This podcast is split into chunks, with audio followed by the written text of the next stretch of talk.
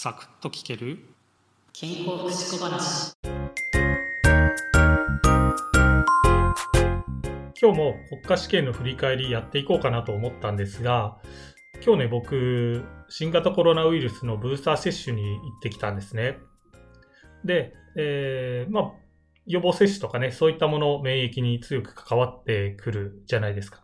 ということでね、今日は僕たちのね、体を守ってくれてる免疫、これについてね、話をしていこうと思います。僕たちのね、体の免疫系の主役といえばね、白血球ですよね。で、この白血球はですね、えー、その働きによってね、いくつかに分類されているわけです。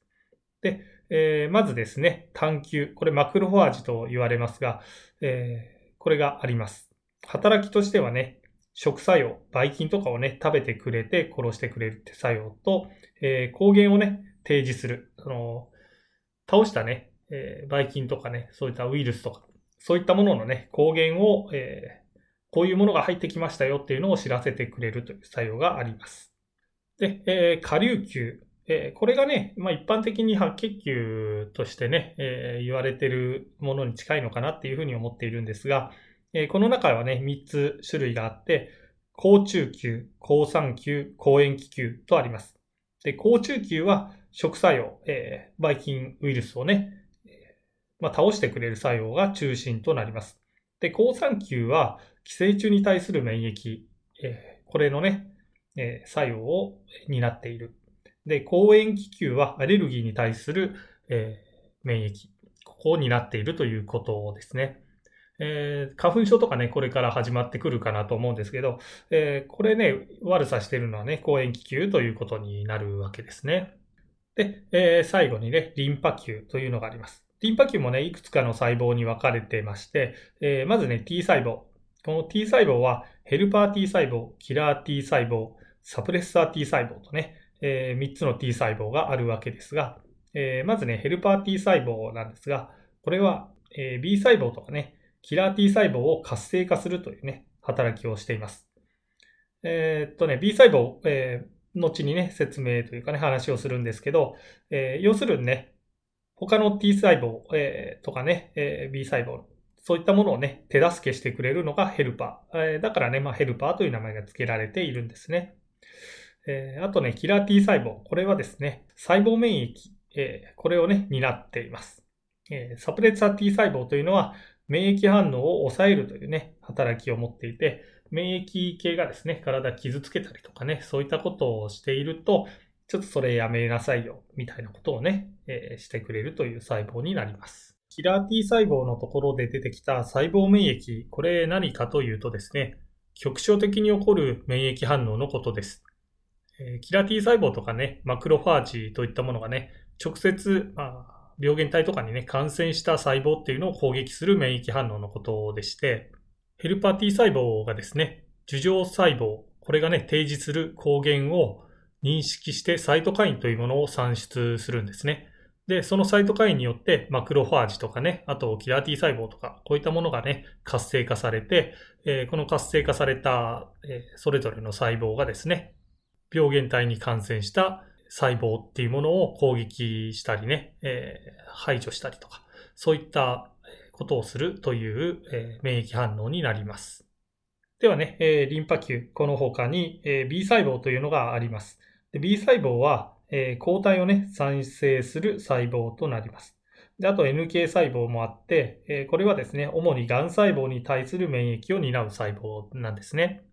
で、先ほどね、細胞性免疫というのを、えー、お話ししたんですけど、もう一つね、液性免疫というのもあって、これはですね、B 細胞と抗体が中心となるね、免疫反応のことです。ヘルパー T 細胞のね、産生するサイトカインによって、B 細胞が刺激を受けるとですね、えー、B 細胞、これが形質細胞というものに変化します。大量のね、抗体を産生して、抗体っていうのはですね、体液中を循環して全身に広がっていくんですね。でね、えー、この刺激された B 細胞なんですけど、その一部はですね、えー、抗原の情報っていうのを記録しているね、メモリー B 細胞というものに変化します。で、えー、このメモリー B 細胞ね、再度同じものの感染があった時には、最初の反応よりもね、えー、迅速に反応してくれて、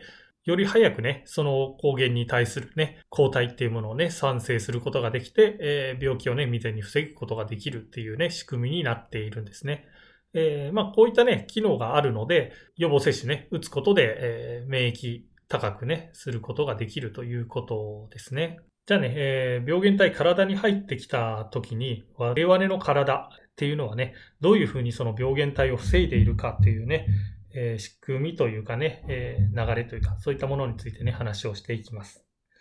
まずね、えー、まあ、病原体大体入ってくるところ、口とかね、鼻とか、そういったところが多いのかなと思うんですけど、こういった部分はね、大体粘膜に覆われています。で、その粘膜にはね、リゾチームっていうね、抗菌物質とかね、あと腸内だったら腸内共生細菌。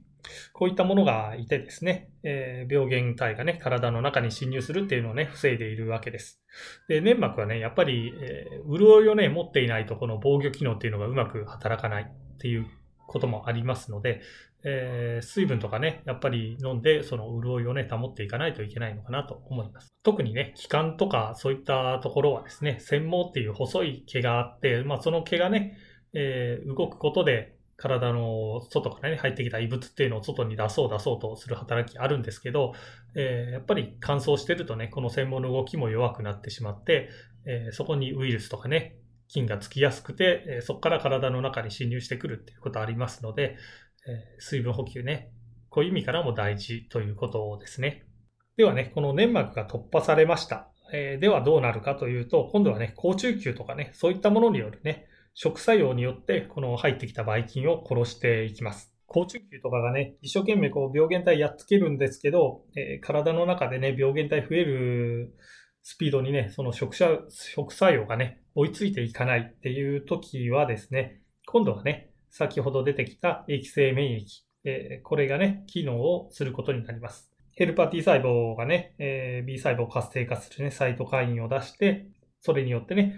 B 細胞が、えー、抗体っていうものを作って、体の中でね、この抗体が大活躍してくれるということですね。まあ、こういった感じの流れでね、えー、僕たちの体っていうのはね、外から入ってきた病原体に対してね、防御力を発揮して、え、体を、健康をね、守ってくれてるっていうことなんですね。今回もお聴きいただきありがとうございました。次回もお耳にかかりましょう。